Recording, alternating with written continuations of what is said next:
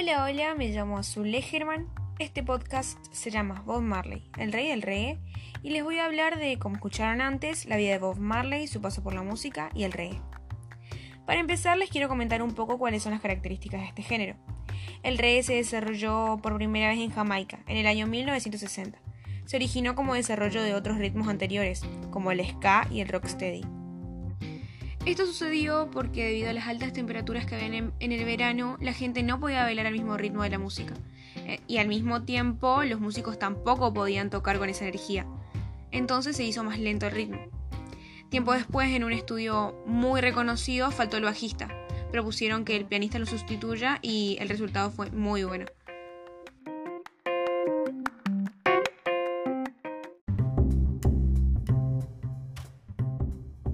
Un dato muy importante es que en el año 2018 el reggae se declaró Patrimonio de la Humanidad. Como todos sabemos, esto se le debe mayormente a Bob Marley, y ahí es cuando paso a hablarles de su vida. Robert Marley nació el 6 de febrero de 1945 al norte de Jamaica.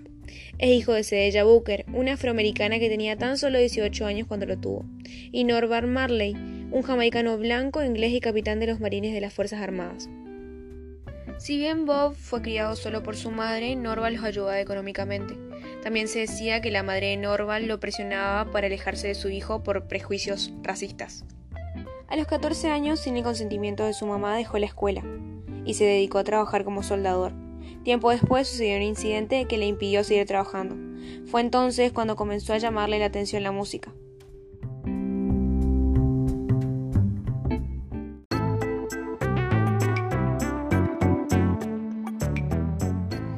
Todos sabemos, la mejor manera de alcanzar la fama es haciendo un grupo, y él lo hizo con su hermano Bonnie Wailer y su amigo Peter Tosh.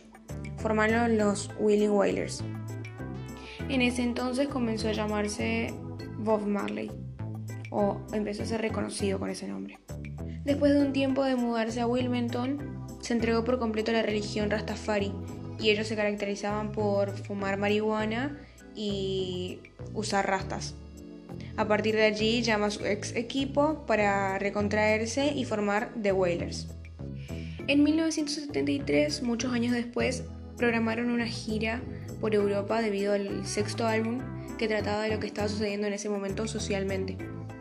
Luego de esta gira, Bonnie Wailer abandonó la banda y en 1974 Peter Tosh se retiró definitivamente de ella, dejándose conocida como Bob and the Wailers.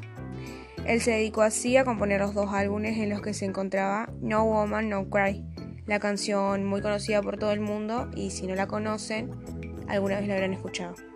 El 3 de diciembre fue atentado por pistoleros desconocidos dentro de su casa. Se dice que fue organizado por partes políticas que no estaban de acuerdo con un concierto que él iba a dar tres días después.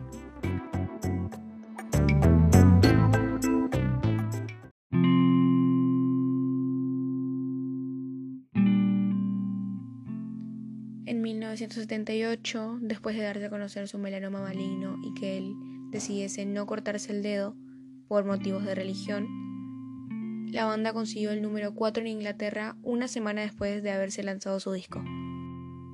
En mayo de 1980 lanza su último disco, ya que estaba muy cansado y empezaba a preocupar a sus compañeros. Le fue otorgado una medalla por un mérito en Jamaica. Ese mismo día, el 11 de mayo, a las 11 de la mañana, falleció en Miami. Un dato importante es que había tomado un avión con su familia para estar en su casa a la hora de fallecer. Estando en el avión sus signos vitales empezaron a decaer y tuvieron que aterrizar en Miami. Para terminar este segmento, me despido con las palabras del encargado de pronunciar la despedida en el funeral de Bob Marley. Bob Marley nunca fue visto. Fue una experiencia que dejó una huella indeleble en cada encuentro. Un hombre así no se puede borrar de la mente. Él es parte de la conciencia de la nación.